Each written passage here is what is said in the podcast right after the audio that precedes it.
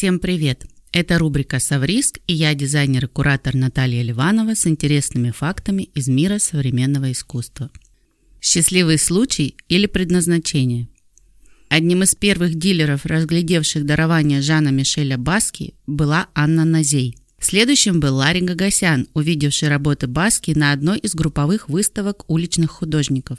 Я никогда раньше не слышал об этом художнике, рассказывал впоследствии Гагасян. Репродукции мне тоже не попадалось, так что мое восприятие было чистым и незамутненным. Я испытал искреннее потрясение. Как и Назей, Гагасян увидел в этом парне нечто новое. Но ни один из дилеров, разумеется, не мог предвидеть, как феномен Баски повлияет на рынок современного искусства. В свои 20 художник был самым юным новичком в художественной тусовке Соха.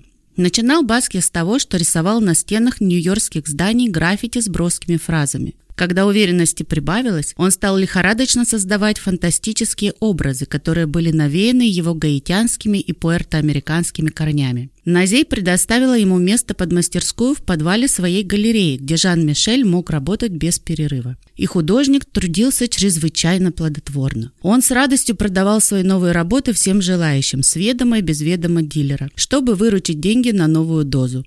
Однажды купить несколько картин пришел Мик Джаггер. Потом один швейцарский дилер. Заходил за работами Гагасян, который продавал работы Баски даже с еще не высохшей краской телепродюсеру Дугу Крамеру по цене от 15 до 30 тысяч долларов за картину. Через 10 лет они уже стоили от 400 до 800 тысяч, а сегодня каждая принесла бы 10-20 миллионов долларов. Весной 1982 года Назей и Гагасян организовали художнику первую выставку в Лос-Анджелесе. Поездка получилась запоминающейся. Баския настоял, чтобы ему с приятелями купили билеты первого класса. Как только самолет поднялся в воздух, он вдруг достал огромную сумку с кокаином. Нозей спустила порошок в туалет и постаралась сохранить порядок в салоне. В день выставки Жан-Мишель самовольно отлучился. Загулял с 40-летней дамой, торговавшей произведениями искусства. В последний момент его удалось высвободить из цепких лап женщины и вернуть на выставку. Баския вошел в галерею, в упор не замечая крупных коллекционеров и голливудских знаменитостей, которые пришли на открытие выставки. Однако, несмотря на его поведение или, напротив, благодаря ему, все картины были распроданы. После поездки в Лос-Анджелес Баски исполосовал ножом не менее 10 картин у себя в мастерской и залил куски полотен белой краской. На вопрос, зачем он это сделал, художник ответил, что они перестали ему нравиться, так как сквозь них он видел их духов. Еще какое-то время Назей оставалась дилером художника, пытаясь умерить его пристрастие к наркотикам. А через год новую персональную выставку в Лос-Анджелесе ему уже делал один Гагасян. В этот раз Баски прибыл без приятелей, но со своей девушкой. Тогда еще никому неизвестной Мадонной, которая занималась йогой, бегала по пляжу и в благодарность за гостеприимство выполняла обязанности личного шофера, дилера и художника. Планировалось, что Баския будет много работать, но в первый же день он затопил мастерскую.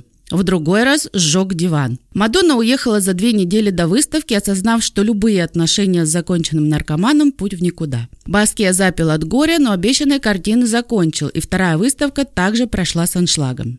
Биржевой крах осенью 1987 года имел для Соха неожиданные последствия. На арт-рынке начался стремительный рост, поскольку предметы искусства рассматривались теперь как более надежные активы, чем акции.